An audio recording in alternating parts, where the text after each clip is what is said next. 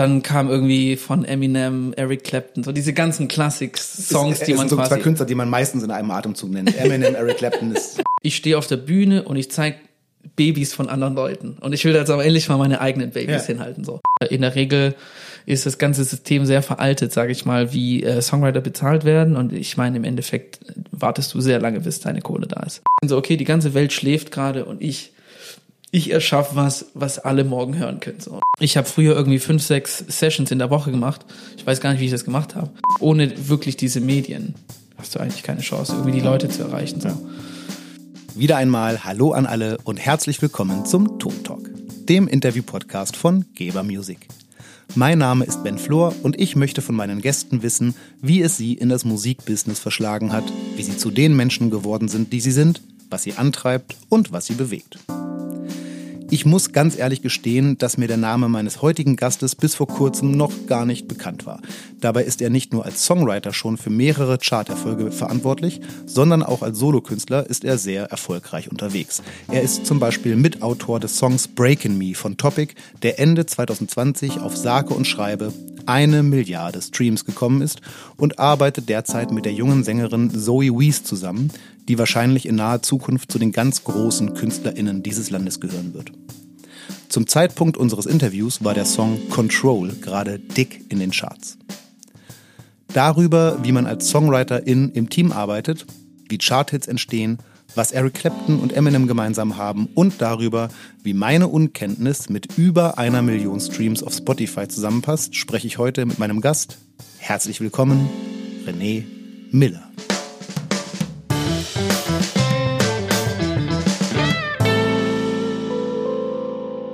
Vielen Dank, hallo. Hi René.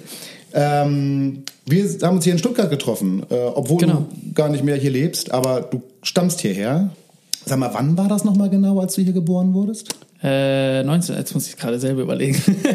1994, das ist, äh, Super. So, weil ich habe äh, zwei Dinge festgestellt. Erstens, es gibt noch keinen Wikipedia-Eintrag äh, Ja. von dir, ja, Auftrag an da draußen.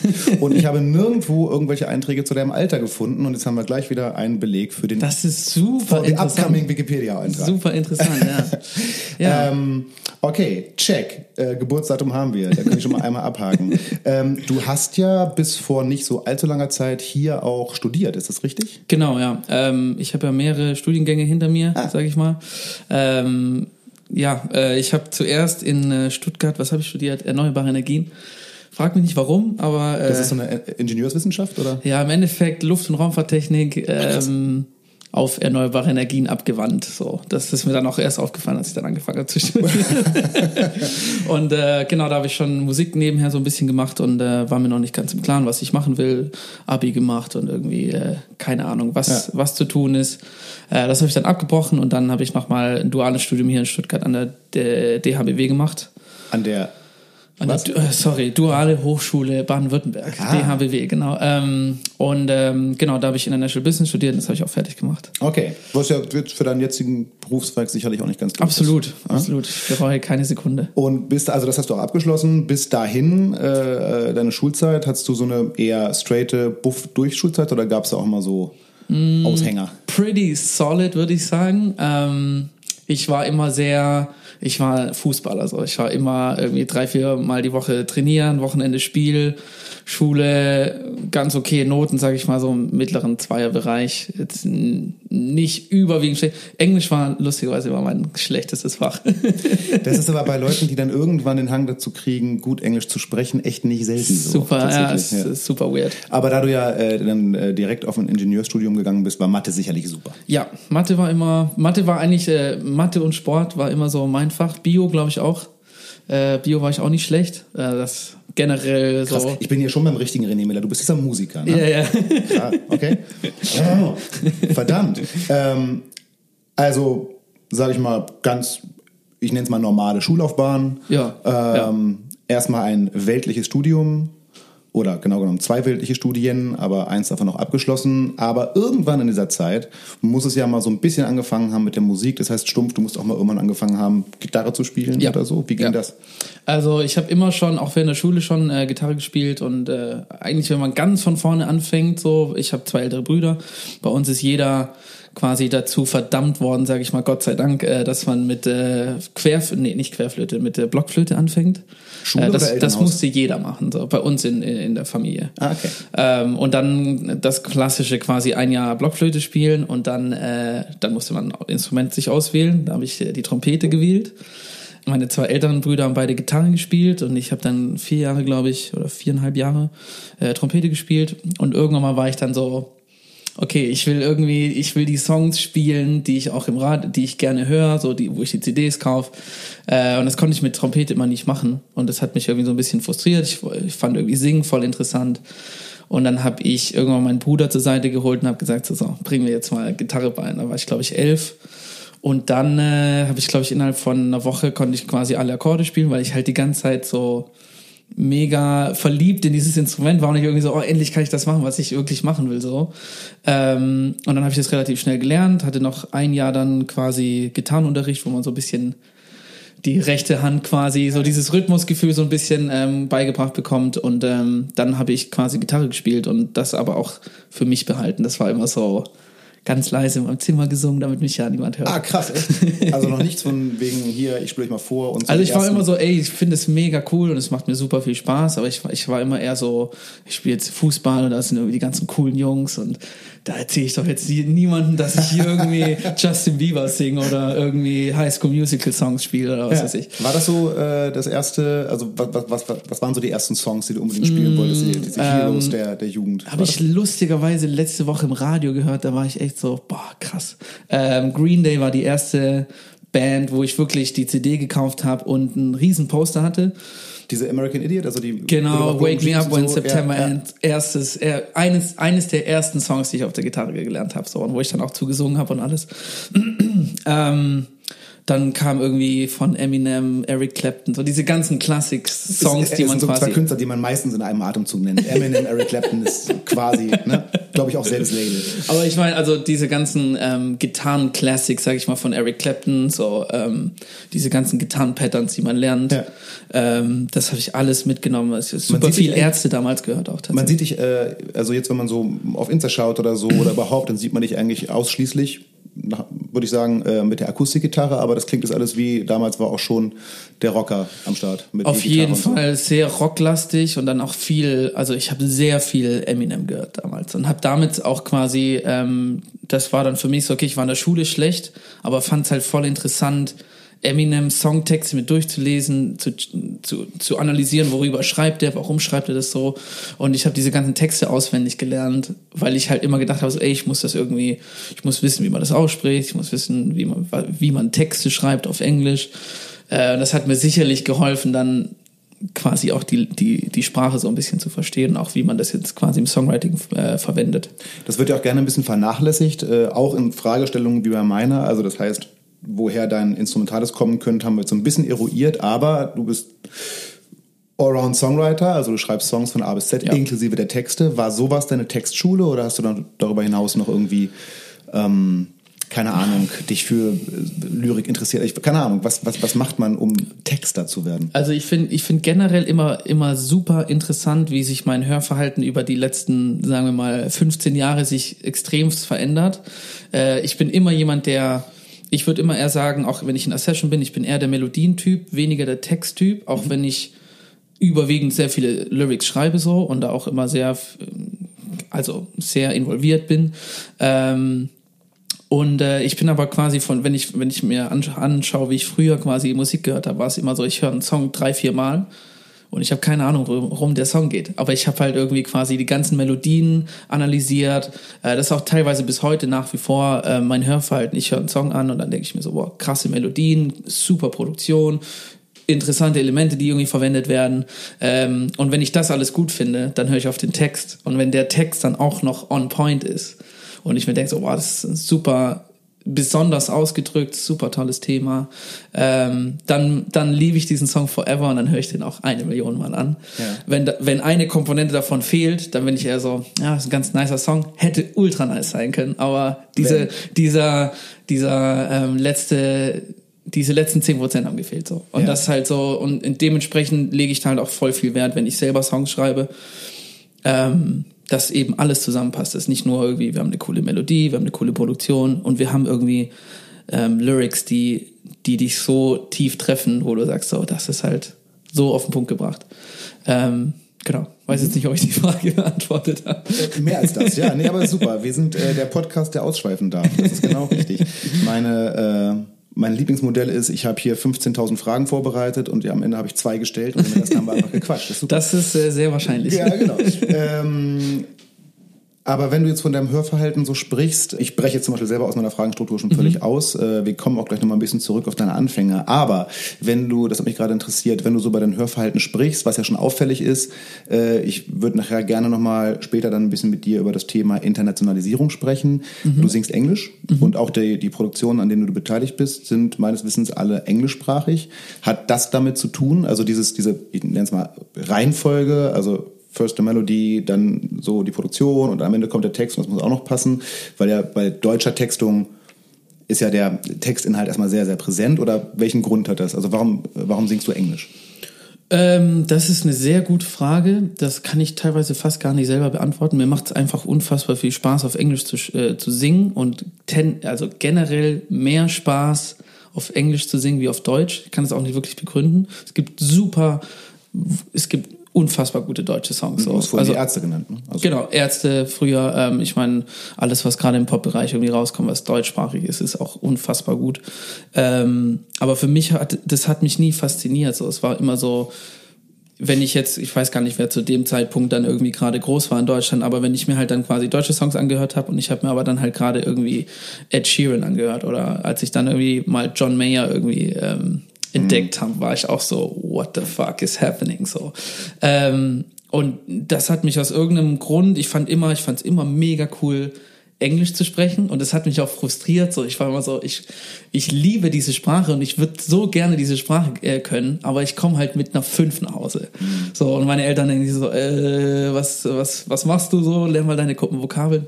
Ähm, und irgendwas hat mich darüber halt immer fasziniert. Und ich weiß nicht, ob es das die Challenge ist, dass man halt nicht nur im deutschen Markt quasi bleibt und sich darauf in Anführungszeichen beschränkt auf den Markt und, und quasi so eben Songs hat. Ich habe mittlerweile so viele Freunde auf der ganzen Welt und es ist natürlich irgendwie cooler, wenn du einen englischen Song dahin schickst und sagst, hier, guck mal, habe ich geschrieben. Naja, man, also ich meine, ich habe jetzt gerade neulich die Info äh, gehört, dass du ja auch schon echt woanders, also du bist mal wo in Indonesien, glaube ich, gechartet. Äh, ja, das äh, so, ne? Da also genau, so, ja. so, also so, das geht natürlich auf Deutschland wahrscheinlich nicht, äh, außer man heißt Rammstein. Ja, so, ja, stimmt. das, aber stimmt. mir hat mal ein Singer-Songwriter ähm, gesagt, dass es ähm, so eine Klangfaszination an der englischen Sprache gibt, die er übrigens auch hat. Der ähm, schreibt auch auf Englisch. Und der hat mir aber auch gesagt, äh, der mag deutsche Musik total gerne und er hat gesagt, ich kann halt nicht Deutsch schreiben.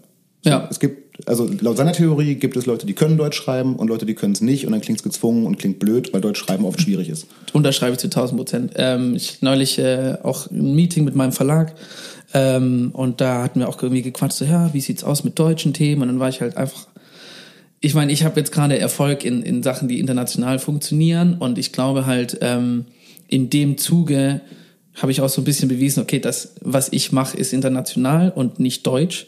Und ich glaube, wenn man jetzt, keine Ahnung, wie, man, wie, wie sie alle heißen, Mark Forster, Vincent Weiss, ähm, da gibt's einfach meines Erachtens einfach so viele Leute, die besser sind in, äh, im deutschen Songwriting wie ich. Deswegen sehe ich mich da auch einfach nicht. Ja.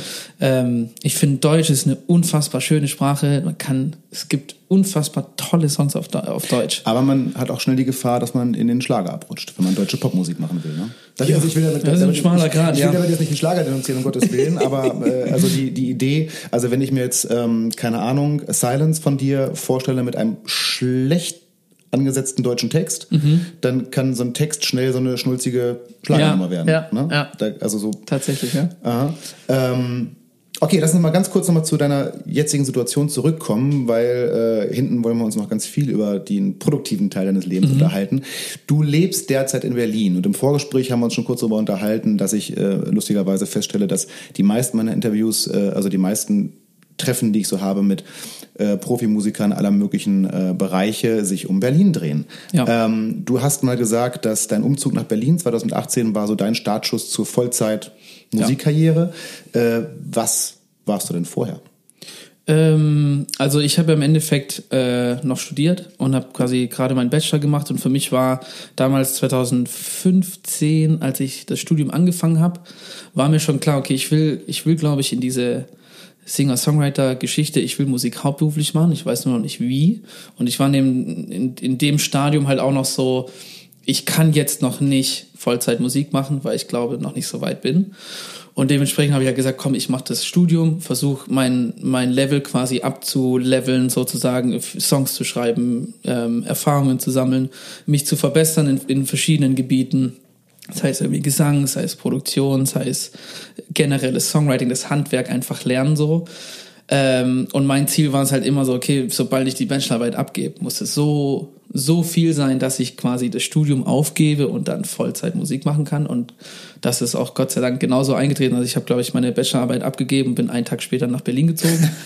ähm, und genau, das war dann für mich dann quasi der Startschuss, weil ich war dann, ich habe einfach über sehr viele ähm, Trips nach Berlin gemerkt, okay, das ist die Stadt, wo ich wirklich hin muss, weil du musst halt, wenn du in einem, keine Ahnung, wenn du Schlager machen willst, wenn du internationale Popmusik machen willst, so, es gibt halt verschiedene Orte, wo man sein muss, um das wirklich Vollzeit zu machen. Ähm, wenn du auf andere Leute quasi abhängig, also von anderen Leuten abhängig, ja. genau. Ja. Ähm, und für mich war das halt so, okay, ich war irgendwie, ich glaube, drei, vier Mal in Berlin, immer für so eine Woche ungefähr und habe halt gemerkt, okay, in der Zeit, wo ich da bin, komme ich viel schneller voran wie zwei Monate Stuttgart. Ja. Und ähm, das war für mich dann halt irgendwann mal so ähm, der Moment, wo ich halt dann, ich habe dann glaube ich auch noch irgendeinen Podcast gehört von äh, Ryan Tedder, irgendein Interview, wo er sagt, um, ähm, you gotta be where the songwriters are. Mhm. So, wenn du erfolgreich sein willst, musst du da sein, wo die Leute die Musik machen, ja. die du machen willst. So. Und das war dann für mich so, ich habe immer so zwischen, immer so gehadert, ich weiß, ah, es ist schon ein Riesenschritt so und jetzt irgendwie Family und Friends verlassen und dann irgendwie ganz allein in der Stadt sein und irgendwie alles neu aufbauen. Ähm, aber diesen Satz habe ich gehört und dann war ich halt so, dann habe ich halt meinen Manager angerufen und habe gesagt so, I'm moving to Berlin, man. ähm, genau. Eine Milliarde Plays. Scheint sich gelohnt zu haben. ähm, ist Berlin da alternativlos oder würdest du sagen, also gut, im Vergleich zu Stuttgart kann ich mir vorstellen, aber gibt es äh, andere Orte in Deutschland, die du ähnlich hoch anrechnen würdest?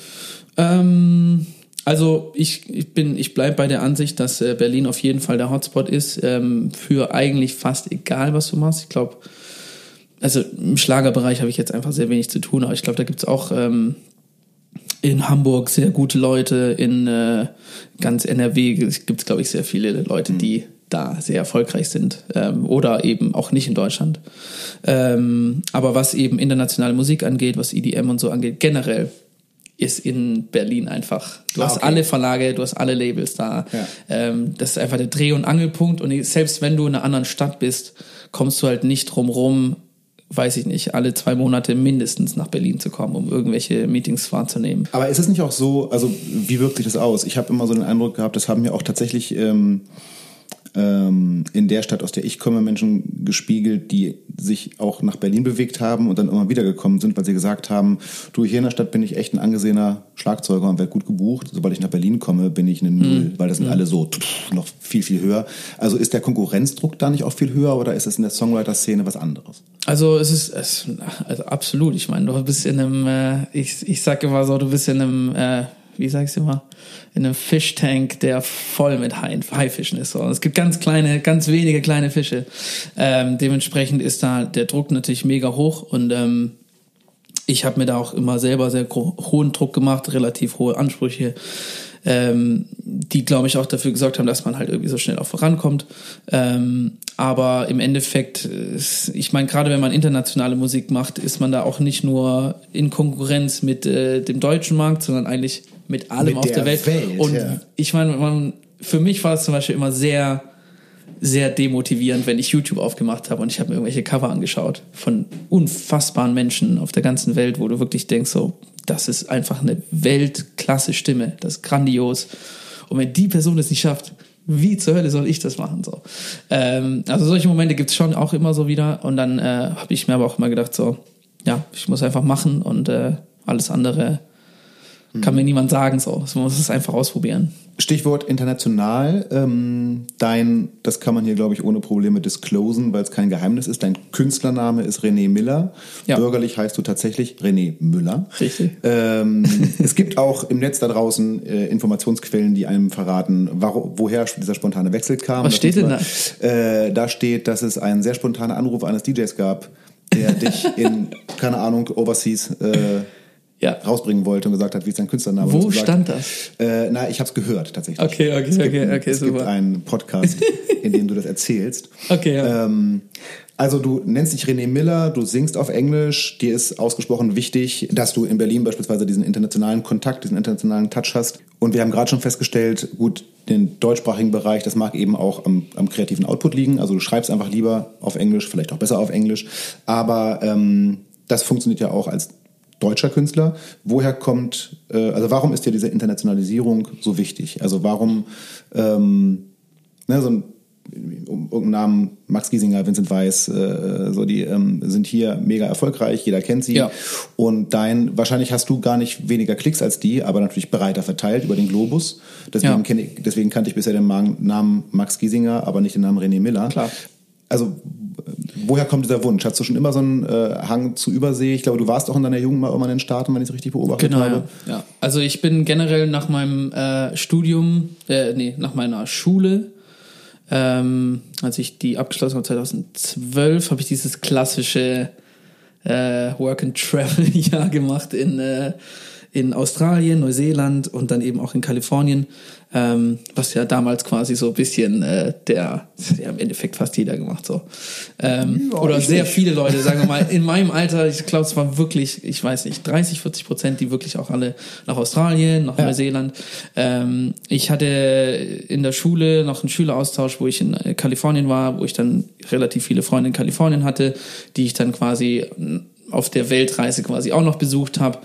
Ähm, und das ist tatsächlich auch die Zeit gewesen, wo ich gemerkt habe, dass Musik ein sehr essentieller Part in meinem Leben ist. Weil ich bin nach Australien geflogen und ähm, war, wie gesagt, der Fußballer, der irgendwie fünfmal die Woche trainiert und irgendwie Fußballprofi werden will. Ähm, und dann bin ich nach Australien geflogen und habe auf einer Orangenplantage gearbeitet für vier Wochen und habe jeden Tag morgens um sechs auf, auf den Patch und dann quasi Orangen gepflückt, sieben Stunden. Danach gehst du heim, chillst am Pool, weil es irgendwie 45 Grad hat. Ähm, und dann habe ich da irgendwann mal gemerkt, so mir fehlt irgendwas, aber, aber richtig heftig. Aber ich konnte es nicht ausmachen. Ich war dann so, hm, keine Ahnung, ich habe Fußball hier. Wir kicken hier einmal, einmal in der Woche. Ähm, und irgendwann habe ich halt gemerkt, so, ja gut, mir fehlt das Gitarre spielen und singen. Und dann habe ich mir eine Gitarre bestellt äh, im Internet und es hat irgendwie drei Wochen gedauert, bis sie da war. Und als sie endlich da war, war ich so, oh, endlich. Und dann habe ich quasi jeden Tag in meiner freien Zeit unterm Orangenbaum ähm, quasi äh, geübt und gesungen und keine Ahnung. Dann ist es halt so, du reist quasi um die, um die Welt, hast eine Gitarre dabei. Jeder fragt, jeder Nein, fragt dich. Was ist denn das für eine Foto? Jeder oh, fragt dich. Sag mir bitte, dass du die ganze Zeit dann an irgendwelchen gemütlichen Lagerfeuerrunden da Auf echt Eisen jeden hast. Fall. Oh, das ist schön. Krass. Also Aber das- entschuldige, entschuldige, wenn ich dich da in dem Moment gerade als Klischee bezeichne, aber es ist ein wunderschönes Klischee. Ich finde das die Vorstellung fantastisch. auf einer einsamen Insel am Strand.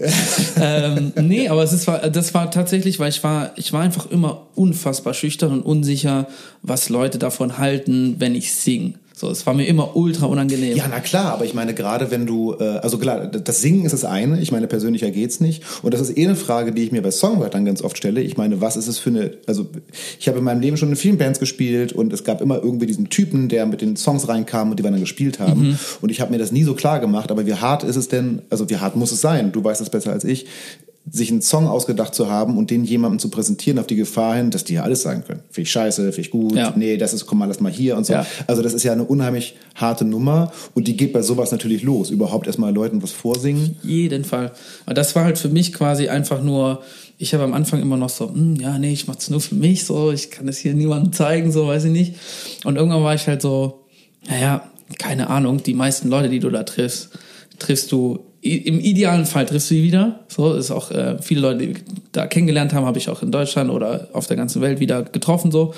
Ähm, aber viele Leute triffst du auch einfach nur einmal und du siehst die halt nie wieder. So. Und das war dann irgendwann mal in meinem Kopf, dann war ich halt so, naja, scheiß drauf, ich, äh, ich singe jetzt einfach mal Ed Sheeran A-Team und dann gucken wir mal, was passiert. So. Und dann war das halt wirklich das Feedback, was ich halt immer, was ich aufgesaugt habe, wo ich halt plötzlich gemerkt habe, so krass, ich kenne die Leute nicht, die kennen mich nicht und die finden das irgendwie nice, so cool, so das ist irgendwie alright. Und dann bin ich quasi, als ich von der Weltreise nach Hause gekommen bin, habe ich dann gesagt, okay, ich will eine Coverband gründen, haben eine Coverband gemacht, haben äh, zwei Jahre auf Straßenfesten und äh, haben da auch irgendwie an Silvester vor 3000 Leuten gespielt, so super geile Momente.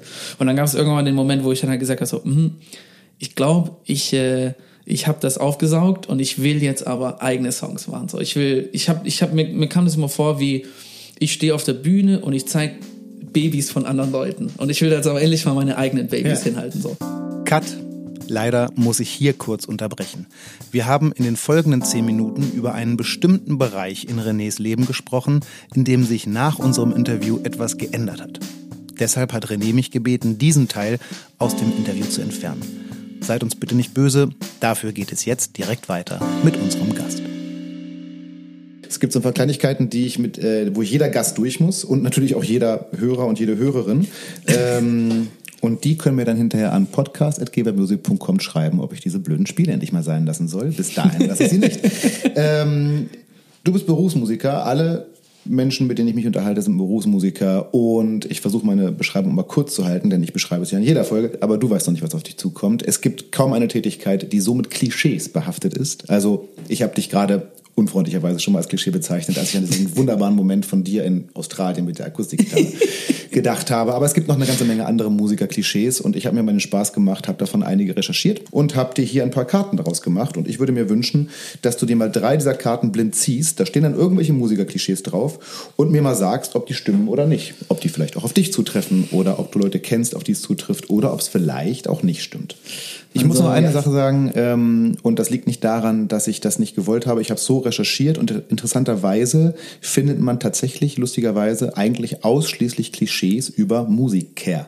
Ist ganz schön, so sind die Damen schon mal raus. So. Ja, aber das ist auch irgendwie ein Thema so, also das ist ja auch irgendwie generell, wenn man sich irgendwie Musikproduzenten anschaut, Künstler, die in den Charts sind, es ist einfach, ein, also da kann man sagen, was man will, ähm, das Übergewicht von männlichen Absolut. Leuten ist einfach krass. Absolut. Also es ist einfach nur krass. Hinter den Kulissen weiß ich es gar nicht so genau, aber in den Charts sieht man es ganz deutlich. Aber das sind ja also Time to Change. Ich meine, ihr geht gerade mit äh, Zoe Wee an den Start, äh, Wees an den Start. Und das ist lustigerweise gerade, äh, ich habe sie gerade heute Morgen, ähm, ich folge äh, Dunja Hayali unter anderem auf Instagram und die hat gerade heute Morgen den Soundcheck im Morgenmagazin ah, ja. von Zoe Wees gepostet, wo ich dachte, ja. ey, pff, Badermann-Syndrom, so, ich beschäftige mich gerade ein bisschen mit René und zack, habe ich die gleich in der Timeline. und man muss ja, man kann ja auch wirklich sagen, was man will. Ich äh, wusste vorher auch noch nicht viel über sie, aber äh, boah, schon krass. Unfassbar beeindruckend. Control hört, an dem du ja, glaube ich, auch beteiligt bist. Ja. Äh, ist schon eine Mega-Nummer mit einer Mega-Stimme und einer Mega-Person. So. Ganz kurzer Side-Input. Side, äh, äh, das war die erste Session, die wir gemacht haben. Mit Zoe. Mit Zoe. Das war ihre erste Songwriting-Session. Das war der erste Tag. Ich habe sie da kennengelernt an dem Tag und wir haben diesen Song geschrieben. Und am, am, am Ende vom Tag waren wir halt echt irgendwie über diesen, äh, also es ist nach wie vor, glaube ich, 25, äh, 75 Prozent von den äh, Vocals von diesem Tag sind noch im Original-Song, den man die jetzt Aufnahmen. hört. Die Aufnahmen. Ach krass. Also es gibt noch ein paar Sachen, die man irgendwie nach äh, recorded ich hätte gedacht, ich hätte gedacht Demo und dann alles nochmal neu aufnehmen. Das war einfach dieser emotionale Moment äh, an dem Tag, wo wir das geschrieben haben, wo sie auch ihre Story erzählt hat, wo wir uns alle neu wirklich kennengelernt haben. Ja. So. Ähm, und das konnte, konnten wir nie wieder reproduzieren. Und das ist auch einfach ein magischer Moment. Also wirklich, am Abend, wir, äh, Patrick, einer der Produzenten, wir haben alles aufgenommen die, Demo-Produktion stand. Wir saßen zu sechs im Studio in so einem kleinen, wirklich, vielleicht so groß wie der Raum jetzt hier, so was sind das, äh, 10, 15 Quadratmeter? Kommentar, wir sitzen in einem sehr, wirklich sehr kleinen Studioraum. Ja, aber mit einem sehr schönen Ausblick. mit einem wunderschönen Ausblick, ja.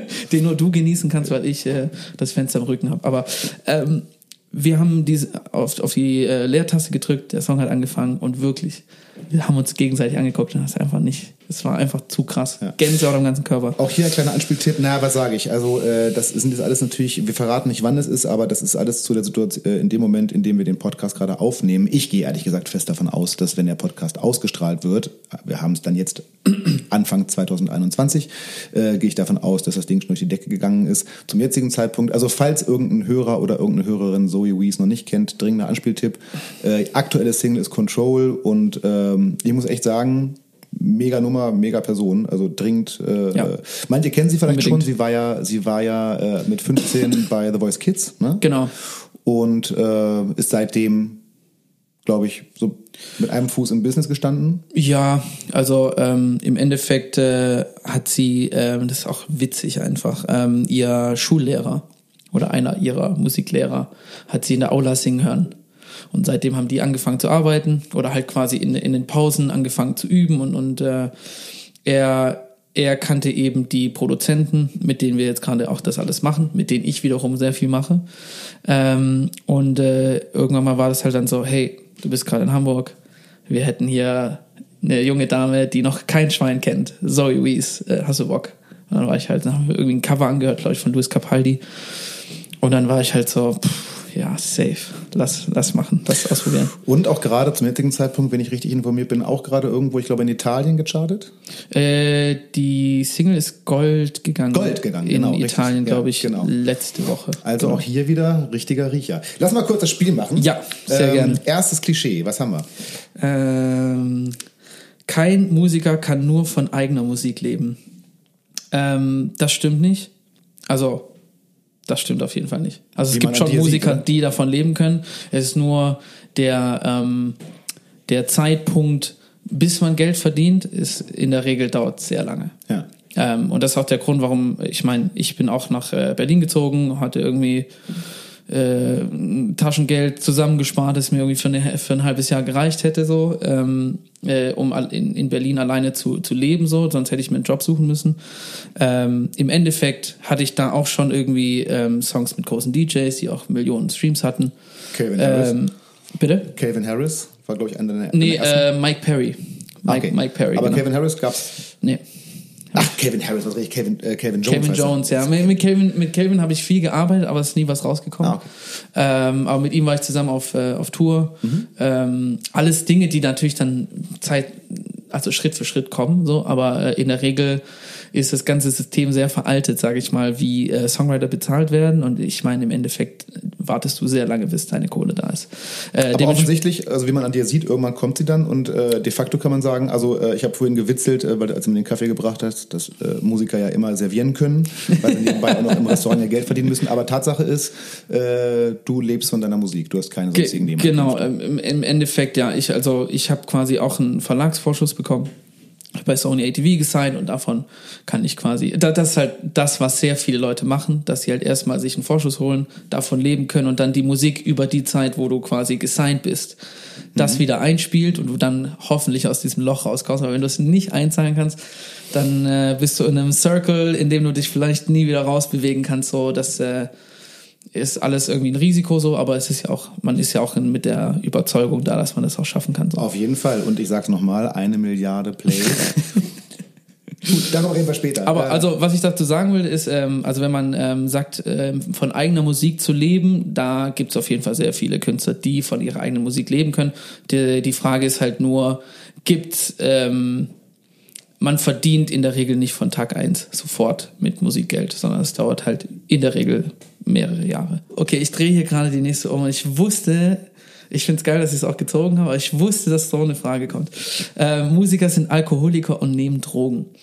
Ähm, das äh, ist teilweise richtig und teilweise falsch. Ähm, ich, es gibt, don't get me wrong, es gibt super viele Leute. Äh, eine Freundin von mir hat neulich auch eine Umfrage gemacht, wo sie halt gemeint hat, so, hey, sie findet es halt voll krass, weil sie die ähm, Dokumentation von oder das Interview von äh, Capital Bra mh, mm, über seine Tilidins suche. Ich kenne mich da nicht aus. Ähm, ich habe Tilidin zum ersten Mal gehört, als ich das Video gesehen habe. Ich tatsächlich auch. Ich habe mich auch gefragt, ob das jetzt nicht eine super Werbung für dieses Zeug ist. Ja, so, hey, das hört sich irgendwie sehr einladend an. Ja. Nein, ähm, Also es gibt sehr viele Leute und man trifft auch sehr viele Leute, man ist auch auf Partys, äh, wo das äh, konsumiert wird und wo du wirklich auch teilweise denkst, so, what the fuck. Ähm, ich, meine Erfahrung ist, je erfolgreicher die Leute sind, desto weniger sieht man sowas.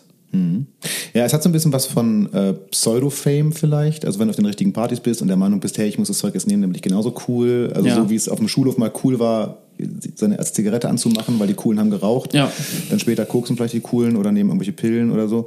Äh, ja, interessant. Das Interessante ist, dass das aus deiner Sichtweise eine ganz andere, ähm, also ich habe mich mit anderen Leuten darüber unterhalten und da ging es zum Beispiel viel, so bei den Touring Musicians, ging es dann viel um dieses, was ich auch kenne, du bist auf Tour und Tour ist mal vor allen Dingen eins, langweilig. Das heißt, du hast Ja. zwei Stunden Show am Abend, du hast nur mal nachmittags auch mal einen Soundcheck und der Rest der Zeit ist Warten, aber der Backstage-Kühlschrank ist immer da und da ist immer Bier drin. Und das Ja. heißt, gleich nachmittags zum ersten oder auch vormittags zum ersten Bier zu greifen, ist total einfach. Also es gibt viele, die einfach auch darüber da reinrutschen, Ja. übers Touren. Äh, dieses, dieses, äh, wie soll ich es nennen, Szene-Ding ist nochmal ein anderer Aspekt, den ich aber auch durchaus nachvollziehen kann. Ich kann mir das gut vorstellen. also I, I, I get it, wenn man irgendwie auf Tour ist, so klar trinkt man da hier und da mal ein Bier, so mich exhaustet sowas mega krass, weil du bist halt irgendwie im Zug oder im, im Auto oder im, im Bus die ganze Zeit so und dann, wenn du irgendwie am Tag vorher dann irgendwie viel getrunken hast, bist du halt dadurch schon mega fertig. Na, und du musst auch noch singen. Wenn du Beispiel, ne? singst, musst du halt gucken, dass deine Stimme am Start ist. Und wenn du halt irgendwie, also keine Ahnung, wenn ich Alkohol trinke, dann ist meine Stimme am nächsten Tag auf jeden Fall am Arsch. Ja. Ähm, deswegen trinke ich auch sehr wenig. Aber ja, ähm, also wie gesagt, also das ähm, ist auf jeden Fall ein Klischee, was was stimmt. Ich würde jetzt nicht sagen, dass alle Musiker Alkoholiker und Drogen nehmen, ähm, Alkoholiker sind und Drogen nehmen. Ähm, ich ich sage, dass es hier und da auf jeden Fall passiert, ähm, auch teilweise öfters oder täglich. Ähm, aber meine Erfahrung ist wirklich so, wenn man sich halt anschaut, wie erfolgreich die Leute sind, desto weniger sieht man sowas eigentlich auch. Ja. Okay, nennen wir es, es ist differenziert. Ja, es ist bei beiden eigentlich so. beiden eigentlich. Ja, aber das ist ja eigentlich gut, weil ich meine, Klischees haben ja einen Anspruch auf Allgemeingültigkeit Ja. und äh, was hat schon Anspruch auf Allgemeingültigkeit? Voll. Dass eine Aussage mal vereinzelt stimmen kann, klar, aber Ja. gut. Also auf jeden Fall halten wir mal fest, nein, nicht alle Musiker sind zwangsläufig Drogis oder Alkoholiker. Richtig. Hurra. Es bleibt Hoffnung. Ähm, Mu Musiker schlafen immer lange. Also für die Zuhörer, äh, wir treffen uns hier am Nachmittag, weil René noch ausschlafen muss. Nein, ähm, das hatte logistische Gründe. Tatsächlich hätten wir uns eigentlich heute Vormittag treffen wollen. Also René wäre durchaus bereit gewesen, auch schon um 10 oder früher Gewehr bei Fuß zu stehen. Jetzt Ja. kommt Renés Aussage. Ja, ähm, ich muss sagen, ich schlafe tatsächlich sehr lange. Also ich gucke, dass ich meine acht Stunden auf jeden Fall ähm, jeden Tag ähm, ja, schlafe. Ähm, ich finde es halt super wichtig, wenn man kreativ ist. Auch für die Stimme sollte man irgendwie ausgeschlafen sein. Ähm, ich bin generell jemand, der sehr lange schläft, auch, auch länger wie acht Stunden, das passiert auch. Ich kenne sehr viele Musiker, die auch sehr viel schlafen. Ähm, ich glaube, das Klischee, ich weiß, wie das entsteht, ähm, ist äh, einfach der Grund, dass wir halt, also ich bin zum Beispiel Mensch und da zählen auch sehr viele Freunde von mir, die auch Musik machen dazu, die aus irgendeinem Grund ist man abends manchmal produktiver und kreativer wie tagsüber. Ich kann mir das nicht erklären, mir, mir geht's glaube ich, immer so ein bisschen so, okay, die ganze Welt schläft gerade und ich ich erschaffe was, was alle morgen hören können. So, so wenn es ist so irgendwie so ein dummer Gedanke, du hast auf dein Handy, alle schlafen, du kriegst nicht die ganze Zeit irgendwelche Nachrichten und musst irgendwas beantworten oder wirst angerufen. Äh, ich glaube, du bist da einfach generell fokussierter so. Ähm, es, es gibt Tage, wo ich wirklich irgendwie auch einfach um 11 oder um 12 aufstehe, aber da gehe ich halt auch einfach um 4 ins Bett oder Ja. um 3. Ja, aber Tatsache ähm, scheint das ja auch wieder fast disziplinübergreifend so zu sein. Das heißt also bei dir als Kreativen und tatsächlich, ich kann das, äh, ich gehe da mit, dass äh, viel solche äh, Kreativarbeit, gerade so, die so im Flow passiert, wo man so drin ist, dass die sich irgendwie in den späteren Tag, auch in die Nacht erstreckt.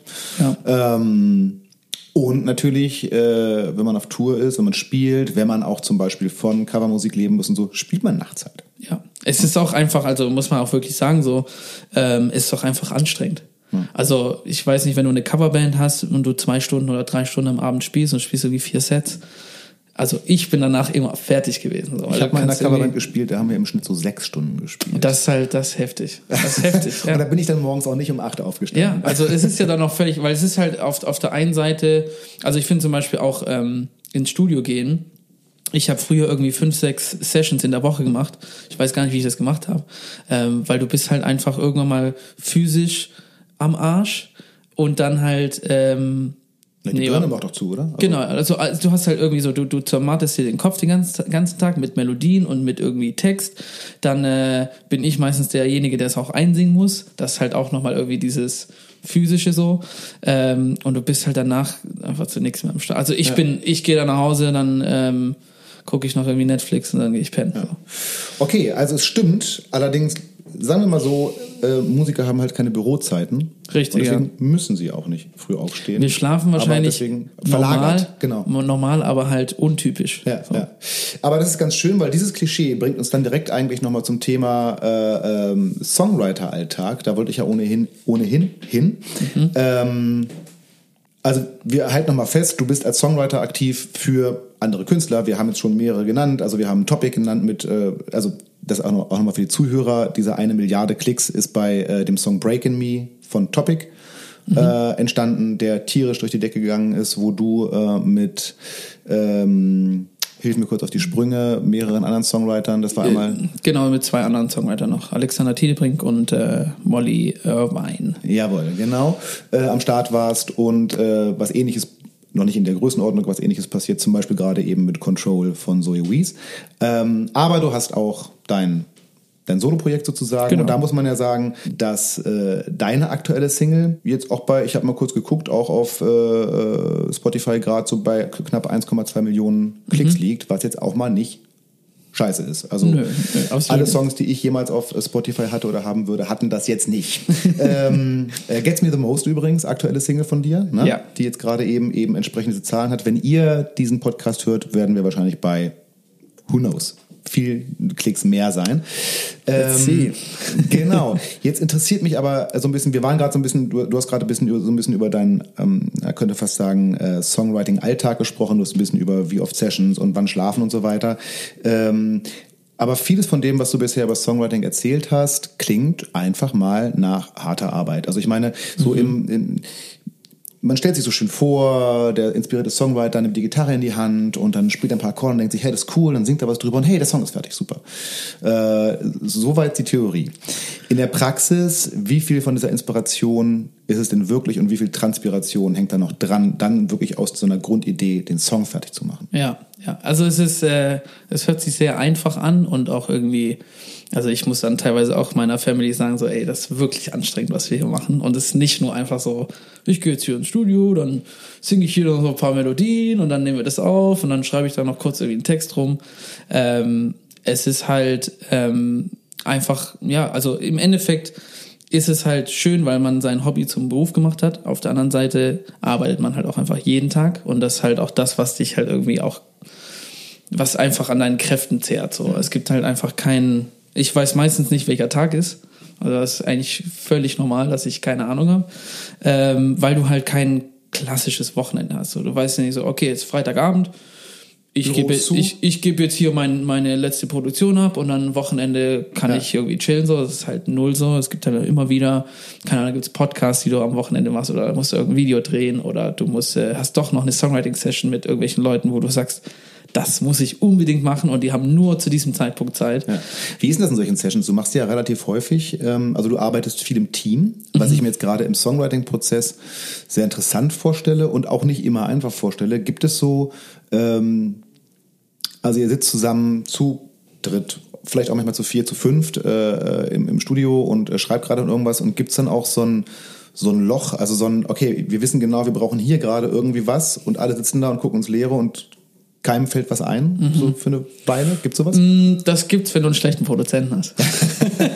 Ah, okay. ähm, also im Endeffekt, äh, das für mich immer so, das kommt vor, und das ist auch irgendwie in den letzten, sagen wir mal, ähm, letzten Monaten auch schon mal vorgekommen so. Es kommt eher selten vor, ähm, weil, keine Ahnung, also ich habe zwei Jahre lang einfach unfassbar viele Sessions gemacht und jetzt seit diesem Jahr weiß ich halt, okay, mit, mit den und den Leuten, wenn ich da ins Studio komme, ist meistens, also wirklich, weiß ich nicht, 95 Prozent von dem, was wir machen, wir ticken gleich, wir wissen, was wir, was für Bausteine man braucht, um eben Songs zu machen, die funktionieren, die cool sind.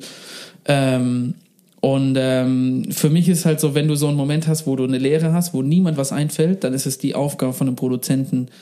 Kann, dann kann es zum Beispiel sein, du hast irgendwie ein Klavier-Pattern, das immer im Loop läuft. So, und darüber schreibst du gerade einen Song. Und dann bist du halt irgendwann mal so, hm, habe ich irgendwie keine Ideen mehr. Und dann kann es manchmal einfach sein, dass der Produzent eine Kick reinmacht oder irgendeinen Vocal Sample, so whatever, so. Ja. Irgendwas, was dich halt, was den Songwriter inspiriert, Okay. weiterzukommen. Also so und das ist bisschen- halt so, so ein bisschen je- Coach-Funktion. Also Richtig, ja. Fußball auf den Fußball der überträgt. Produzent in der Session ist der Dirigent von einem Orchester. Ah, das ist sehr interessant, weil also auch diese Konstellation, äh, man kann auf Insta und äh, anderswo äh, dich viel bei der Arbeit sehen Mhm. und ähm, auch da, ähm, du arbeitest viel mit dem, äh, mit dem Produzentenduo aus Hamburg, ähm, mit Patrick Salmi und Ricardo Munoz. die beiden eben und aber in Konstellation mit den beiden eben auch noch mit anderen Co-Songwritern Ja. und ähm, ich habe mich schon gefragt, so ja wie ja also ich meine die beiden äh, also die beiden schreiben ja auch ne und Ja. also haben sind auch äh, maßgeblich an Produktion von äh, Michael Schulte zum Beispiel beteiligt Genau. und also an, an wirklich vielen Geschichten Ja. und ähm, da sind sie aber vermutlich auch mit kreativem Input aber haben auch die Funktion des oder der Produzenten, wenn ich es richtig verstehe. Das Genau. heißt, in diesem Prozess seid ihr äh, die Kreativen und die anderen, also die Produzenten, haben dann eben so ein bisschen auch diese Coach-Funktion, das Ganze technisch umzusetzen, die, diesen motivierenden Flow durchzusetzen, Genau, dafür ja. zu sorgen, dass die Kreativköpfe am Rollen bleiben, dass das Ganze nicht feststeckt. Es ist einfach so, deswegen funktioniert das halt auch im Team einfach so gut, weil wir halt irgendwie eine Konstellation von Leuten haben. So, Patrick sagt zum Beispiel immer, also einer von den Produzenten, er, er kann nicht singen, er kann kein Instrument spielen, er ist Produzent. Ähm, aber? Er, aber er weiß, was, welche, was welche Melodie sein muss. Also ich singe irgendwas Ja. und er sagt so, das fast das. Also er sagt immer, das falsch oder das richtig. Da machen wir uns mal witzig drüber. Ähm, aber er sagt so, ja, das, das richtig, da, nee, das falsch. Na, jetzt ist es richtig, okay, und jetzt sing rein. So. Und dann, und so, also das ist halt auch noch was, zu wissen, wann, wann halte ich die Klappe, wann lasse ich die anderen machen, ähm, aber auch zu wissen, okay, das ist gerade Genius, was du gemacht hast. Genau das, sing das jetzt mal Ja. ein. Oder der Akkord ist, der dritte Akkord ist noch falsch, spiel mal einen anderen Akkord.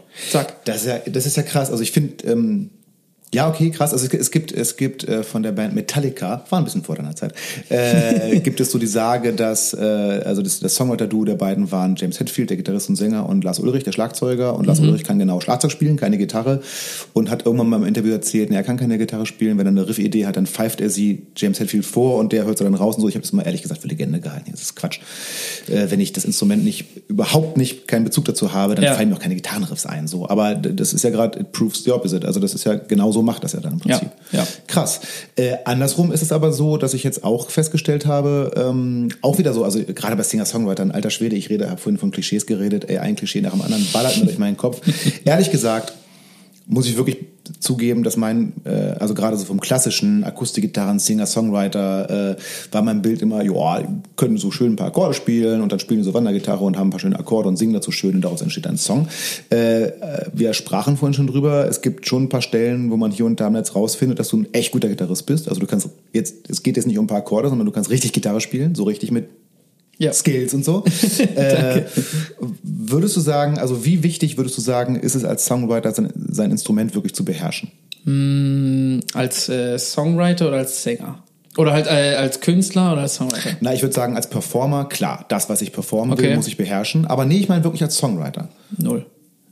Da, also Du die, musst nix. die Idee zielen. Also wirklich, ich, äh, ich mache immer Witze drüber, also weil ich spiele kein Klavier, ich schreibe aber irgendwie 90 Prozent von den Songs, die ich schreibe, auf dem Klavier. Aber ich, ich kann kein Klavier spielen. Audiokommentar für die Zuhörer. Ich spiele kein Klavier, bedeutet an der Stelle, doch er weiß schon, welche Tasten er drücken muss, er spielt ja keine Sonaten. Ja, ich, ich, ich spiele halt einfach nur, was sich gut anhört. Ja. Also ich stehe auf der Bühne und spiele Silence oder You Are oder keine Ahnung äh, oder Breaking Me und ich habe keine Ahnung, welche Akkorde ich spiele. Ich muss immer an der Gitarre weiß ich's. Ach, krass. Und ich muss halt, also meistens ist halt so, ich bin im Studio, spiele irgendwas auf dem Klavier und ich liebe das halt zu wissen, äh, nicht zu wissen, was ich spiele, weil dann gehe ich komplett un, unvoreingenommen äh, an das Instrument ran. Okay.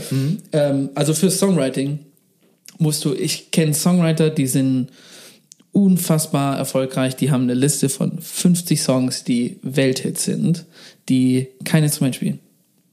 Die einfach gut sind mit Melodien, die gut sind mit Lyrics und halt, also halt auch noch geniale Lyrics und das reicht halt. Also äh, Ja, du ja. weißt, was ich meine. So, Ja, es ist absolut, halt absolut. so, ähm, ist klar, dass es dann nicht gerade die Prog-Rock-Songwriter sind, weil klar, dafür gibt's dann noch, aber so, wir reden jetzt von Popmusik, wir reden von Songs. genau. Okay. Es hilft, das zu können. So. Ja, Auf also beispielsweise, beispielsweise deine, Gitarrenskills, gab's Momente, wo du froh warst, Auf jeden in dem Fall. Moment dieses Lick rauszuhauen zu können und zu sagen, guck mal, sowas können wir doch nehmen. Ja, schon, ja auf jeden Fall. Ich meine, äh, irgendwie, als ich mit Topic zum Beispiel einen Song letztes Jahr rausgebracht habe, waren wir auch irgendwie im Studio und dann war ich halt so, hey, lass mal auf der E-Gitarre noch irgendwie einen Lick reinmachen. Und das ist dann im Endeffekt, das habe ich eingespielt, das letztendlich auf dem Song gelandet ist. so. Und anderweitig hättest du jetzt halt irgendwie, ich hätte eine Idee gehabt, ich hätte es nicht spielen können, hätte sie extra noch einen Gitarristen holen müssen, der das einspielt, den hättest Ja. noch bezahlen müssen. Aber Du, du, du kommst schneller zum Ziel, wenn du es selber kannst. So. Also, liebe Kinder, lernt immer schön euer Instrument, es hilft dann doch weiter. Auf jeden Fall, auf jeden Fall. Apropos Üben und Klavierspielen, wir legen mal einen kurzen Zwischenstopp ein, damit ich euch den Werbepartner der heutigen Folge vorstellen kann. Die heutige Folge wird unterstützt von Geva Keys. Die hochwertigen Digitalpianos aus dem Hause Geva werden direkt im Hause Geva im sächsischen Vogtland gebaut, sind also made in Germany. Dabei werden Tastaturen von Fatah und Lautsprecher von Visaton verwendet, letztere übrigens ebenfalls made in Germany. Die elektronische Ausstattung, also die Platinen, werden nicht nur ebenfalls in Deutschland, sondern sogar ebenfalls im Vogtland hergestellt. Und zwar bei den Elektronikexperten von Technisat. Falls euch der Name bekannt vorkommt, ja, die sind unter anderem stark im TV- und SAT-Bereich unterwegs. Das bedeutet, die erzeugen Fertigungsqualität auf dem Niveau von Automobil- oder High-End-Unterhaltungselektronik. So richtig aufgefahren wurde auch nochmal bei den verwendeten Sounds. Alle Pianos von Geva, egal welcher Preisklasse, sind mit hochauflösenden Samples eines originalen Steinway D-Flügels ausgestattet. Die wurden eigens für diese Instrumente in den Hamburger Home Studios aufgenommen. Hochauflösend, das heißt, dass jeder Ton über die volle Länge aufgenommen wurde. Sprich, bis er vollkommen ausgeklungen ist. Das unterscheidet die Geva-Samples von denen der meisten anderen Hersteller. Für gewöhnlich basieren Sounds nämlich zu großen Teilen auf Algorithmen, werden also künstlich errechnet. Hier eben nicht. Und sowieso wurde bei diesen Klavieren unheimlich genau darauf geachtet, dass sie so originalgetreu wie möglich klingen. Da hört man, wie eben bei einem echten Flügel, schon mal das Gehäuse mitschwingen und auch die höheren Lagen werden nicht nochmal künstlich aufpoliert, wie sonst bei digitalen Tasteninstrumenten üblich. Die klingen so, wie sie bei einem echten Klavier eben klingen. Preislich ist hier auch alles drin, von der gehobenen Einsteigerklasse bis zu den Topmodellen ist alles dabei. Schaut euch doch einfach mal auf gevakeys.com um oder fragt euren Händler. Ich verlinke euch die Seite auf alle Fälle mal in den Shownotes. So, und jetzt stellt euch vor, ihr sitzt am Klavier, habt einen Song komponiert und müsst euch jetzt entscheiden, ob ihr den selbst haben wollt oder ob ihr ihn an einen anderen Künstler oder eine andere Künstlerin abgebt. Ich glaube, das ist keine so einfache Entscheidung und von René wollte ich natürlich wissen, wie er diese Entscheidung trifft. Wie kommt die Entscheidung, also ihr, ihr arbeitet an einem Song und der entsteht und ihr denkt, ja geil. Und wo fällt dann die Entscheidung, das wird ein René Miller Song oder das wird ein Adel Tawil Song? Also so, wo, wo ist die Entscheidung, nee, den Song mache ich selbst oder ah, den, den, den äh, äh, gebe ich raus? Da- Das, das entscheidet sich meistens in der Konstellation von der Session schon. Also ich meine, wenn ich jetzt mit, mit Zoe in einer Session bin, dann bin ich danach nicht und sag, hey Zoe, ähm, that's my track, by the way. ähm, es ist halt so, ich hatte neulich eine lustige Konversation ähm, mit äh, der Frau von meinem Bruder, die hat halt irgendwie gemeint so, warum gibst du die guten Songs immer anderen Leuten? Und dann war ich so, ja, that's a good point so, aber ich finde halt zum Beispiel Breaking Me wäre Alexander Tiedebrink äh, oder A7S, wie er den Song singt. Der Sänger, ne? Genau, ist genius. Um, Zoe Wees, fucking her, it's her story. Um, she sounds amazing. Was, also, ganz ehrlich. Ähm, und dann ähm, war ich aber irgendwie genau in diesem Raum, wo wir gerade sitzen und habe irgendwie gerade eine Idee aufgenommen und hatte das irgendwie für äh, Künstler X im Kopf. Und dann war ich so, ah, Mensch, die, die Idee ist wieder so gut, das ist echt blöd, dass ich das jetzt wieder für jemand anderen geschrieben habe. Und da war ich dann aber so, Moment, hier, hier ist ja gerade gar niemand, kann ich ja machen, wa- was ich will so. Ähm, und äh, im Endeffekt habe ich auch so meine Leute, es gibt so ein paar Leute aus London, mit denen ich gerade an meinem Zeug arbeite, wo ich auch endlich mal für mich so die Leute gefunden habe, die mich verstehen und die auch genau das machen, was ich äh, machen will so. Ähm, und mit denen arbeiten wir gerade unfassbar viel zusammen ähm, und machen ganz viele Songs zusammen. Und in der Konstellation ist es halt meistens so, ähm, ja, wir schreiben einen Song und dann sage ich halt so, ey, das, äh, das ist halt, das bin so ich. Also manchmal schreibst du auch irgendwie Lyrics, die einfach so persönlich sind, dass du es einfach nicht übers Herz nicht bringst, weggeben, ja. das wegzugeben. Gibt es da in solchen Konstellationen einen demokratischen Prozess oder läuft das anders? Also ich stelle mir gerade vor, du sitzt mit einem Songwriting-Team zusammen und sagst, also nehmen wir mal Get Me The Most beispielsweise, man stelle sich vor, du sagst, du und wer anders im Team sagt, ey, das ist doch ein René Miller-Song, den musst du machen. Und äh, zwei andere sagen, ah nee, den müssen wir dahin geben. ja, Gibt's ja, sowas? das gibt's. Und dann wird gefightet oder ja, da gibt's gibt's, da, gibt's gibt's auch- dann schon auch an, ab und zu mal Fights, sage ich mal. Ähm, das kommt auf jeden Fall vor. Ja. Okay, also da gibt's dann so eine Art demokratischen Prozess. Ja, also das, ist, das Ding ist halt so, jeder muss quasi einverstanden sein, dass äh, Das also wenn's ein, wenn einer, wenn ein Part von den Songwritern sagt, "Hm, da bin ich nicht mit einverstanden, dann kannst du es rein natürlich nicht machen. Ja. Ähm, von dem her muss man halt gucken, mit wem man zusammenarbeitet. Okay, ja, klar. Das heißt, äh, wenn sowas passiert und wenn sowas zweimal passiert, wird man vermutlich beim dritten Mal irgendwann nicht mehr zusammenarbeiten. Richtig. Weil man gegenseitig merkt, ah, Genau. wir haben eine andere Ansicht. Ja, das, das ist auch völlig normal. So es ist man, man, also an, an alle Songwriter, die jetzt vielleicht gerade am Anfang sind, so es wird, es wird Momente geben und die hatte ich zuhauf so, wo du auch in der Session bist und du merkst halt so, okay, das ist halt, das ist halt null mein Vibe und dann hast du da eine Session und dann dann ist es auch gut so. Und das ist auch völlig normal, weil es ist einfach, es gibt so viele verschiedene Menschen, wie die Leute ticken. Musik ist immer noch so ähm, subjektiv jeder hat seinen eigenen Geschmack, so es ist einfach wichtig, dass man die Leute findet, die einfach so ticken wie, wie, wie man selber, die die gleichen Werte haben. Ähm, und ja, das ist im Endeffekt the key to success, sage ich mal. Ähm, ich bin ja jetzt nicht viel, zwei, drei Jahre älter als du und bin so ein Kind des Albums.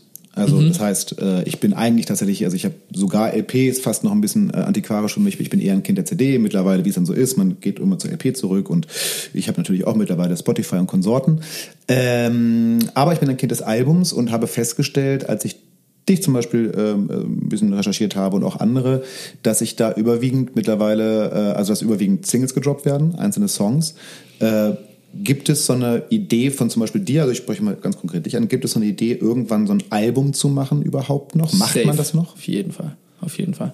Ähm, ja, ich finde ich finde den Gedanken schön, weil also das ist auch da, wo ich mir immer denke, so, es gibt einfach viele Künstler, die ich nenne jetzt hier keine Namen, aber es ist halt so, es geht halt darum, dass die Single geil ist und die Singles, Singles, Singles, Singles, Singles, aber es geht halt nicht mehr um dieses, naja, ich habe ein Album und es hat ein Konzept und es hat irgendwie einen Produzenten, der ist alles, alles durchproduziert. Es ist alles irgendwie verschiedene Puzzleteile, die zusammenpassen. Sowas gibt's selten. Es gibt viele Künstler, die das noch machen, die ich auch sehr feier. Aber ist das für mich als Hörer beispielsweise ein unheimliches äh, Erlebnis und ein Anreiz, mir ein Album von einem Künstler anzuhören, der genau so, also das irgendwie aus einem Guss kommt, also ein gewisses, also man hört, ob ein Album zusammengestückelt ist und eigentlich wie eine Compilation klingt, äh, oder Genau, ob ein ja. Album so in einem durchproduziert wurde sozusagen und das klingt dann so und wenn irgendwann das nächste Album rauskommt, dann klingt aber das eher so, weil es Genau, ja. und das ist für Genau. mich als Hörer total reizvoll, liegt aber natürlich auch daran, dass ich mittlerweile über 40 bin. Also vielleicht ist es einfach auch eine Hörgewohnheit, die es so nicht mehr gibt. Ja, es ist halt auch einfach die, ähm, die Environment, wo wir uns halt bewegen, die halt weniger albumfreundlich ist. So. ich Mhm. Meine, du kannst schneller, halt. Apple Music ist schneller also als das Album. Mal, mal wirklich komplett rational betrachtet, wenn du als Newcomer ein Album rausbringst, kannst du eine Single promoten. Und es das heißt halt, dass von irgendwie, weiß ich nicht, zwölf Songs einer promotet wird Aber und du der im Radio läuft. Aber du hast halt, du hast halt zwölf Songs produziert Ja, und ja. geschrieben und keine Ahnung.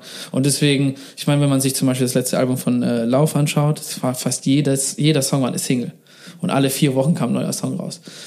Ich glaube halt, also dieses Konzept Album wird nie aussterben, kann ich mir nicht vorstellen. Ähm, aber die Art, wie es halt released wird, keine Ahnung. John Mayer hat, glaube ich, äh, sein vorletztes Album äh, oder letztes Album, ähm, hat er auch in drei EPs quasi released. So, es waren quasi immer vier Songs, die über vier Wochen immer, immer wieder neuer Song. Dann war die erste EP fertig, zweite EP, dritte EP und am Schluss war es halt ein Album.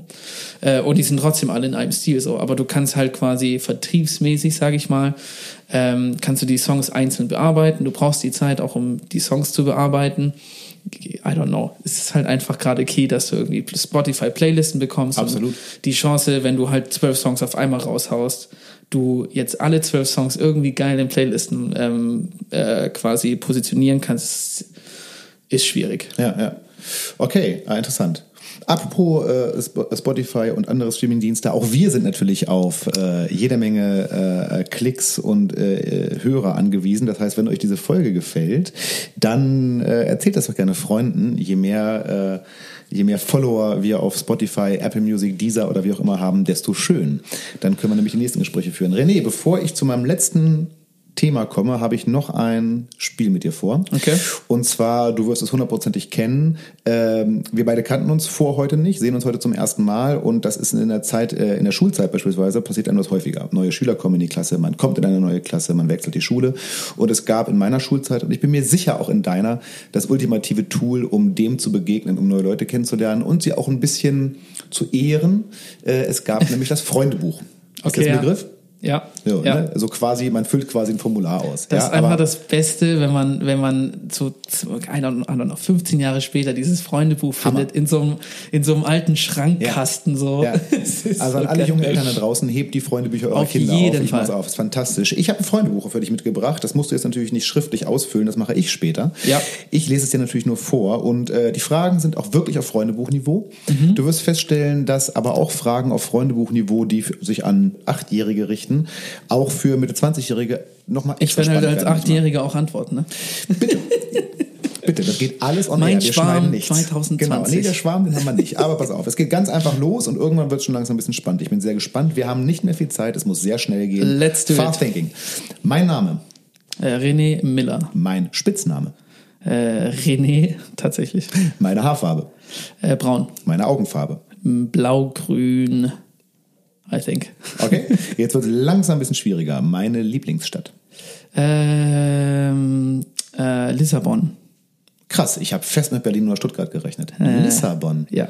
Du bist Portugal-Reisender. Ich, ich war jetzt äh, dreimal in Lissabon. Das ist meine absolute Lieblingsstadt. Ah, krass. Ich war noch nie da, aber äh, ist jetzt an der Bucket Äh, Bucketlist ja, auf jeden ja. Fall. Lieblingsfach in der Schule. Sport. Ah, der Fußballer. Ja. Richtig. Lieblingslehrer. Äh, Herr Roll, Grüße gehen raus. Sportlehrer? Äh, Mathe und Sport tatsächlich. Mathe und ja. Sport. Ja, Liebe guter Grüße. Mann. Guter Mann. Immer weiter so. Liebling, äh, unterrichtet er noch? Weißt du das? Ja, ich habe äh, neulich mal auf Facebook geguckt, wir sind glaube ich nicht mehr befreundet, aber ich muss mal irgendwie gucken, ob ich den noch irgendwie erreichen kann. Okay. Vielleicht auf diesem Wege. Ja, genau. Herr Roll, hören Sie sich das an und verteilen Sie es in der Schule. Dann kann man mal ein bisschen hören, was man werden kann, wenn man bei Ihnen Mathe und Sport hatte. Lieblingsfarbe. Äh, blau. Lieblingstier. Mm, äh, weißer Hai. Boah, da hast du eine krasse Antwort. Okay. Dann spare ich mir nachher den Ich bin ganz, ganz krasser Unterwasser-Nerd. Ist das so? Du? Ja. Äh, ja. Ach, krass. Ich liebe so ähm, Unterwasser-Dokumentation. Könnte ich mir den ganzen Tag angucken. Unfassbar. Okay. So, äh, wieder für den Wikipedia-Antrag. Sehr gut. ähm, meine Hobbys. Äh, Sport, Fußball, ähm, Musik ist auch mein Beruf, also ist weniger. Malen. Malen. Ich äh, zeichne gerne, ja. Ah, krass. Ähm, Sport nur machen oder auch gucken? Ähm, seit ich nicht mehr, sagen wir mal, professionell Fußball spiele ähm, oder halt mehr intensiver, so gucke ich eigentlich auch relativ wenig Fußball. Aber früher habe ich sehr viel geguckt. VfB ist ja gerade ganz gut am Start. So, alles Gute dafür. Ein bisschen Zeit habt ihr noch. Ähm, ich esse am liebsten. Ähm, oh, da muss ich kurz überlegen. Ähm, ah, das sind, glaube ich, ja genau, die Maultaschen von meiner, von meiner Oma. Natürlich. Ich bin äh, auf dem Weg hierher zu diesem Studio natürlich an drei Werbetafeln über Maultaschen vorbeigefahren. Jetzt Der mal die Frage an. Stuttgarter. Ich bin seit kurzem, ähm, ich, ich will immer nicht so richtig von mir sagen, ich sei Vegetarier, aber ich esse seit einiger Zeit kein Fleisch mehr. Und, Same, Äh, by the way. so, und äh, gibt's, äh, also weil Maultaschen sind ja erstmal traditionell mit Fleisch, ne? Gibt's da gute vegetarische Alternativen? Ja, also wir haben tatsächlich letzte Woche die Diskussion gehabt, weil ich halt gesagt habe, ich kann jetzt gerade nicht die Maultaschen essen, die quasi traditionell von meiner Oma sind. Da ist, glaube ich, relativ grobes Hackfleisch drin. Ähm, aber gibt es natürlich auch äh, äh, vegetarische Varianten. Sehr gut, okay, den muss ich mir mal besorgen. Jetzt bin ich hier gerade in der Ja, nächstes Mal, wenn du da bist, dann äh, gibt es Sage ich vorher Bescheid, super. Omas Maultaschen. Sehr, oh ja, sehr gerne. Ich bin, äh, ich habe tatsächlich gerade, ich habe auch äh, Freunde hier im, im, äh, in diesem Raum äh, geografisch und ich habe jetzt gerade neulich so als Dankeschön für was anderes habe ich ein kleines Care-Paket äh, ähm, zugeschickt bekommen. Vielen Dank, Martin, an der Stelle. Und da war eine, ist eine Dose Maultaschen drin. Ah, mega. Ich kann sie aber gerade nicht so richtig essen, weil ich gerade nicht so richtig Fleisch esse. Aber da ich mich, also ich irgendwann, wer weiß, keine Ahnung. Ich heb's auf und ansonsten, ah, ich kann's, ah, ich will's eigentlich auch nicht essen. Mal Beste, gucken. beste. Ja. Ich trinke am liebsten. Ähm, Jesus, ähm, Lemon Soda.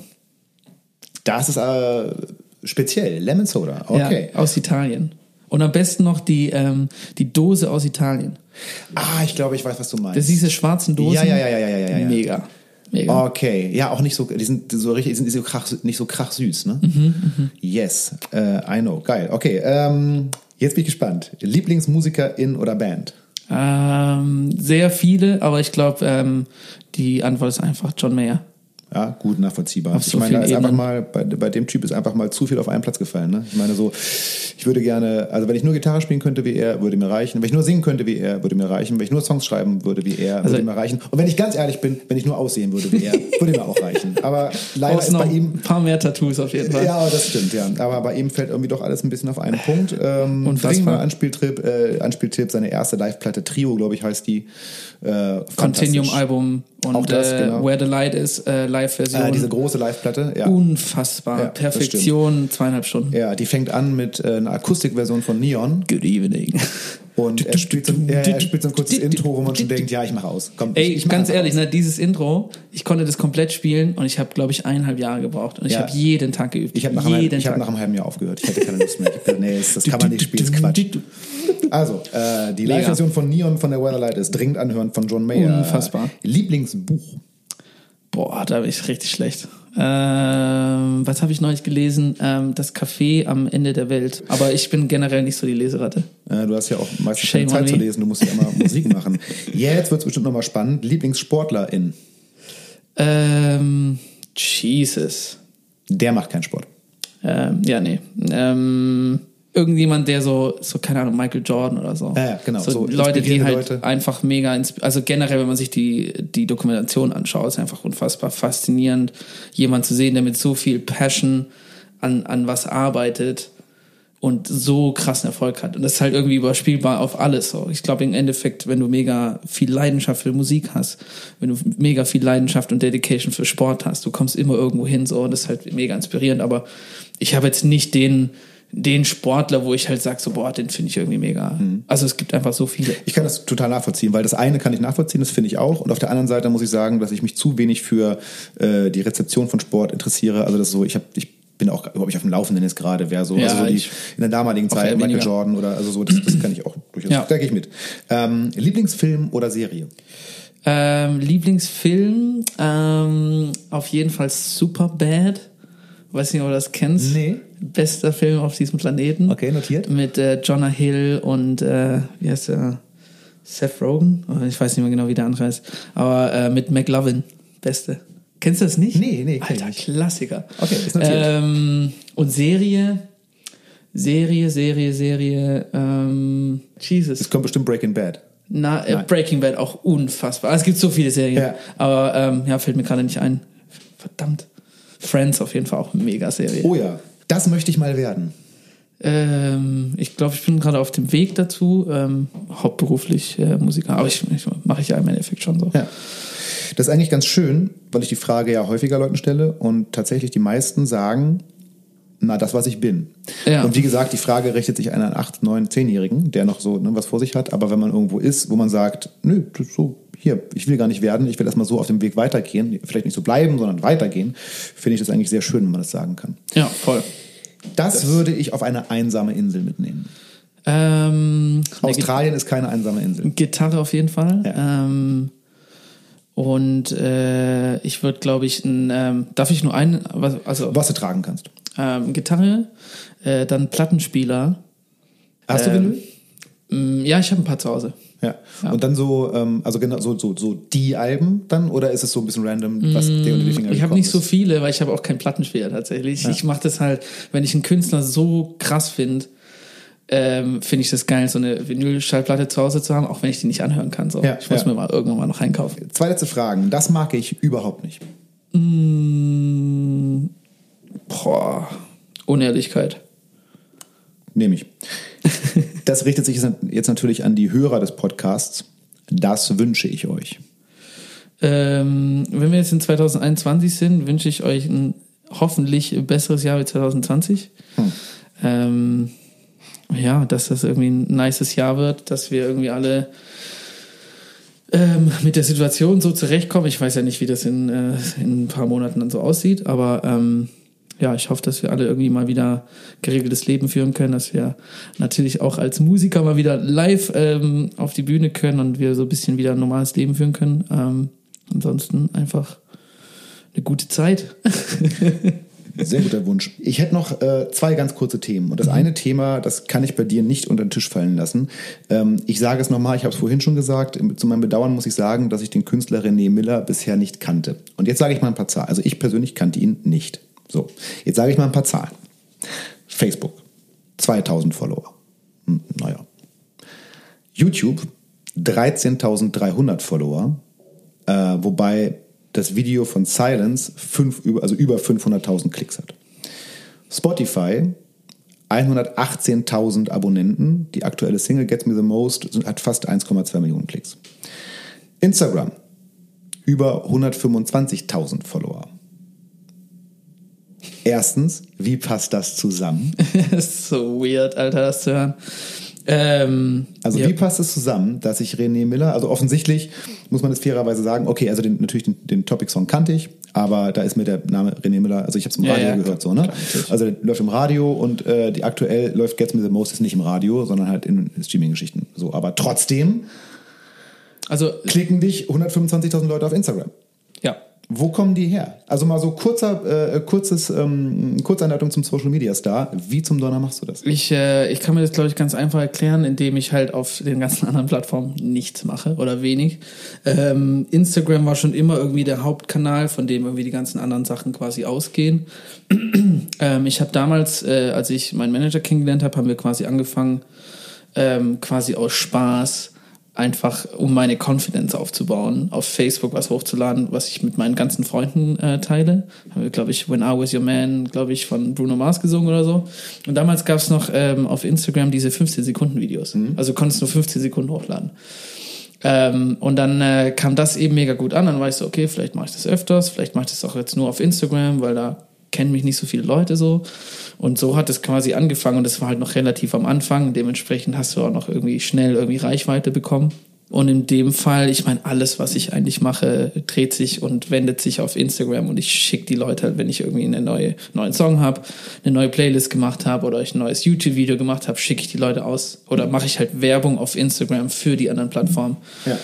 Ähm, Facebook ist im Endeffekt, ich verbringe fast gar keine Zeit auf Facebook, to be honest. Nee, tatsächlich ist Facebook. Äh, Aber ist auch stell- wichtig. Stelle ich fest. Ja, äh, ich stelle fest, dass Facebook äh, jetzt mehr die Zielgruppe 40 plus anspricht. Das ist tatsächlich so. Mittlerweile, Tun sich ja. viel, ja. Äh, jüngere Zielgruppe ist jetzt, wenn mal überhaupt noch auf Instagram. Langsam wird der Man muss ja Instagram hier schon auch TikTok so. hier, Äh, so. ja schon Gas geben. Äh, das fand ich übrigens interessant. Äh, ich habe mir das Video zu Break in Me angeschaut und ähm, das ist ja, also man sieht ganz selten äh, mal den Sänger, glaube ich, den sieht man also auch wirklich, ne? Äh, und andere Personen. Aber vor allen Dingen sieht man eine junge Dame, die tanzt. Und zwar in ganz vielen verschiedenen Locations, aber sie tanzt zu dem Song. Und Das ist in gedacht, Lissabon übrigens. Ach was? Ja. Ah, cool. Und äh, warst du dabei beim Drehen? Nee, ah, nee, schade. Äh, und ich habe gedacht so, aha, ein Song mit einer Tänzerin, die tanzt, knickknack, das passt ja eigentlich ganz gut zum TikTok-Thema. So, äh, ganz gute äh, TikTok-Vorlage. Wie wichtig ist denn, also ich meine, dieses TikTok-Ding, das ist echt, äh, das habe ich total äh, unterschätzt und mittlerweile ist ja wirklich so, dass ein Maß, also ich habe, ich habe, ich kenne Jugendliche, die sagen, boah, nee, den Song kann ich nicht mehr hören, der läuft ständig auf TikTok. So, äh, also das scheint ja, also gerade für den Musikbereich irgendwie eine Rolle zu spielen, oder? Ja, also es gibt auf jeden Fall, ähm, es gibt auch, das kann ich auch sagen, das sind irgendwie, es gibt den einen oder anderen Künstler, die in der Session kommen und sagen, das muss auf TikTok funktionieren. Gibt, funktioniert auch. Ähm, aber es ist natürlich eine Plattform, die gerade noch relativ frisch ist so und wenn du da eben positioniert bist, was man sich ja teilweise auch erkaufen kann und Co. Aber ich meine, man sieht es bei Breaking Me, ist halt auf, auf äh, TikTok super, super angekommen. Viele Leute, ich meine, wenn die Leute das, die Leute machen ständig davon Videos, du kannst irgendwie, ich weiß nicht, wie viele tausende Videos es von äh, mit Breaking Me im Hintergrund gibt. Vielleicht nochmal zur Erklärung für die, die es nicht kennen. Äh, TikTok ist auch ein Social Network, Genau. das aber darauf basiert, dass man ein, ich glaube, zehnsekündiges. Ich glaube, man kann da bis zu einer Minute. Ah, oder- mittlerweile, ich glaub, okay. bis Zu Anfang war es, glaube ich, viel, viel kürzer, aber äh, mag mittlerweile sein. Also im Prinzip lädt man ein Video hoch, auf dem man irgendwas macht und meistens ist es, äh, äh, man tanzt zu einem Song irgendwie lustig. Es gibt unterschiedliche Sachen. Es gibt ja Leute, die irgendwie Comedy machen, es gibt Leute, die, die singen, Ja. es gibt Leute, die machen Lip-Sync zu Songs, Leute, die tanzen zu Songs. Ähm, ich glaube, das ist immer ganz unterschiedlich, was man für Interessen hat. Das macht halt TikTok ab und äh, also die zeigen halt genau das, was du geil findest. Und deswegen bist du halt auch, also wenn ich, ins- wenn ich TikTok aufmache, dann bin ich halt zwei Stunden drauf so. Ähm, aber im Endeffekt, äh, ich meine, Breaking Me ist super angelaufen auf TikTok, ähm, Control genau das gleiche. Ähm, und das hilft natürlich einem Song in der Verbreitung, weil die Leute sehen, Ja. es, wenn es jemand ist, der irgendwie, I don't know, wo das eine Million Leute anschauen oder noch mehr, wo dieser Song im Hintergrund ist, das ist halt beste unbezahlte Werbung. Also Ist das das mehr, kannst du gar ist das nicht mehr ein aufwiegen. äh, Indikator für dich? Also du machst irgendwie so ein TikTok zum Beispiel auf oder auch meinetwegen die anderen äh, sozialen äh, Netzwerke. Du machst das auf und siehst, was mit dem Song da passiert und denkst dir, ah cool, ich sehe, der Song läuft gut, also als Indikator. Oder ist es ein konkretes, ich nenne es mal bestimmt Marketing-Tool, Transport-Tool? Also ist es für den Erfolg des Songs verantwortlich oder ist es mehr ein Indikator? Ich glaube, es ist einfach ein Indikator, so ein, so ein Multiplikator, Ja. so im Endeffekt. Ich glaube, es gibt viele Schrauben, also wenn ich jetzt mal von, einem, von einer Labelsicht spreche, ist das super wichtig, ähm, weil du halt relativ einfach auch an die Zielgruppe kommst, wo du hin willst. Ja. Ähm, aber was ich zum Beispiel jetzt nie machen würde, wäre halt so einen Song zu schreiben, der nur extra dafür funktioniert. Dafür bin ich irgendwie, also dafür habe ich einfach, habe ich keine Lust drauf. Ich Mhm. will lieber Songs schreiben, die mir gefallen, die mich irgendwie happy machen, ähm, in jeglicher Art oder sad machen oder was weiß ich so. Wenn das dann da funktioniert, ey, voll nice, aber ähm, ja, aber es ist auf jeden Fall ein unfassbar wichtiges Tool geworden, so generell auch Instagram und ich meine, ganzen Social Media Themen kann man ja irgendwie wunderbar nutzen heutzutage, um irgendwie seine Musik zu promoten. Das ist ja auch nice. Ähm, aber es öffnet natürlich auch unfassbar viele Türen, wo der Konkurrenzkampf natürlich auch einfach größer wird. So. Ja, das ist klar. auch ganz normal. Also würdest du schon sagen, ähm, man kann Social Media, also ich meine, eigentlich ist die Antwort klar, aber man kann Social Media schon aus dem heutigen Musikbusiness nicht mehr wegdenken, oder? Nee, Also man kann jetzt nicht nicht. sagen, ey, pass mal auf, ich mache meine reale Musik, ich gehe auf kein Netzwerk, ich werde jetzt so erfolgreich. Schon schwierig. Also das kannst du schon machen, aber ob du damit Ja, ja, erfolgreich genau. wirst, die andere Frage. Also vielleicht ja. Also ich meine, wenn ein Song gut ist äh, und der dann, aber ich glaube, ohne wirklich diese Medien hast du eigentlich keine Chance, irgendwie die Leute zu erreichen. So.